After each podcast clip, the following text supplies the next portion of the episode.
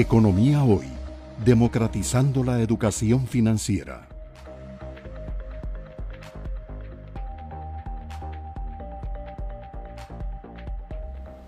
Eh, en esa línea, Rodrigo, ya tocábamos dos macroprecios, la inflación, que es una inflación, como decía Roger, importada, las tasas de interés, que como medida de política monetaria están subiendo, no solamente aquí, en, en el mundo, incluso para mantener la competitividad de nuestras inversiones.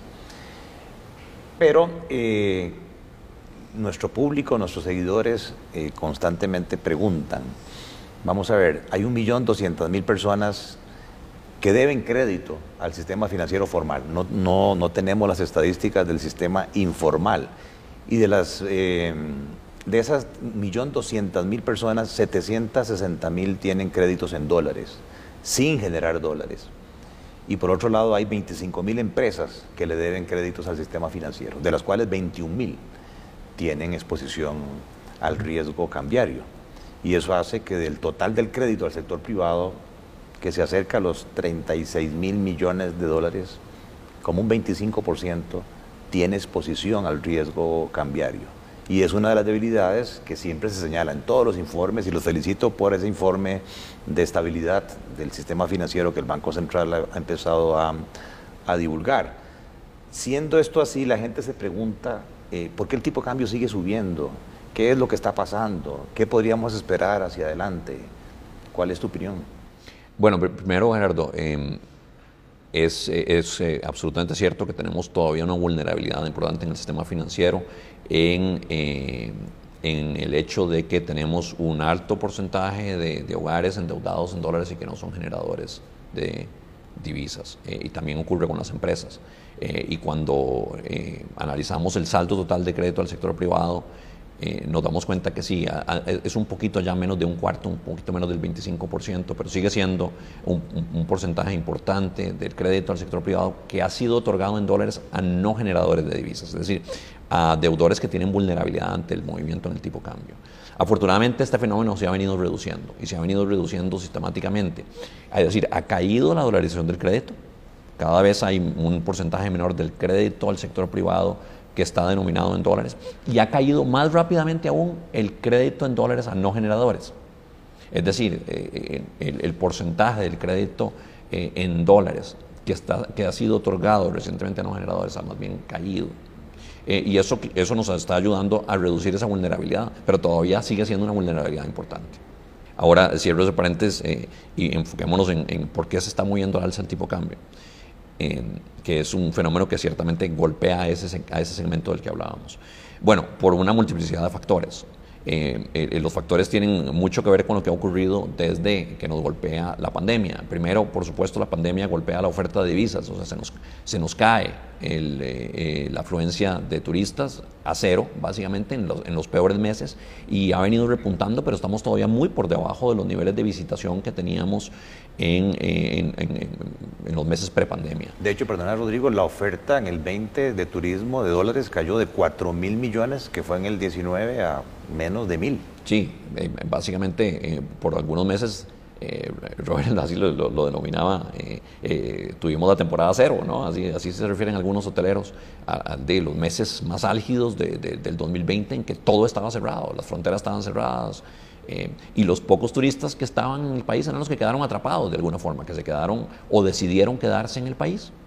O no pudieron regresar a sus países de origen y se quedaron aquí pagando hoteles y lo que fuera, pero ciertamente una, una, una caída muy drástica en la oferta de divisas que no se ha restablecido enteramente. Afortunadamente el turismo procedente de los Estados Unidos ya se restableció a los niveles prepandemia en el mes de abril. O sea, el mes de abril del 2022 marcó ya por fin, eh, en relación con el nivel de, de visitación que se tuvo en abril del 2019, ya un incremento, una, una tasa de variación positiva. Eh, pero el turismo total no, porque el turismo de otras procedencias, particularmente el europeo, no se ha restablecido eh, plenamente. Entonces tenemos una caída en la oferta de divisas. Pero, no, lo digo, y habrá un turismo que no se va a recuperar del todo, que ese es el que llaman corporativo de, de, negocios. Así es, claro. Ese segmento... Eh, se va a recuperar muy lentamente y posiblemente nunca alcance los niveles prepandemia porque ha habido un reacomodo, digamos, de, la virtualidad de la forma de hacer las cosas de parte de los negocios, la virtualidad. Em, Por otra parte, ha habido un incremento importante en la demanda de divisas por una serie de factores. En, primer lugar, por los choques en los precios de las materias primas. Hay eh, como país que poner ahora cada vez más divisas para poder comprar lo que antes nos salía eh, más barato. Me refiero a los combustibles, me refiero a los granos básicos, me refiero a los metales, me refiero a prácticamente todo lo que importamos, porque ahora la inflación eh, mundial ha afectado ya no solo los precios de las materias primas, eh, sino también a los, a los, precios de los bienes en general y también de algunos servicios. Y por supuesto el servicio eh, de transporte marítimo, como decíamos. De manera que los, los, bienes puestos en Costa Rica salen mucho más caros en dólares. Y eso hace que tengamos que poner más divisas para poder eh, consumir lo que antes consumíamos. eso genera un aumento importante en la demanda de divisas, que se ve, por ejemplo, reflejado en la factura petrolera, claramente. Pero además hay un aumento importante en la demanda de divisas de parte del sector público no bancario y particularmente del gobierno central, que enfrenta vencimientos de deuda eh, muy importantes en los últimos dos años y que no ha recibido eh, créditos en dólares en la misma proporción a la que ha enfrentado vencimientos y consecuentemente ha debido venir al Banco Central a demandar las divisas para poderle hacer frente a esos vencimientos.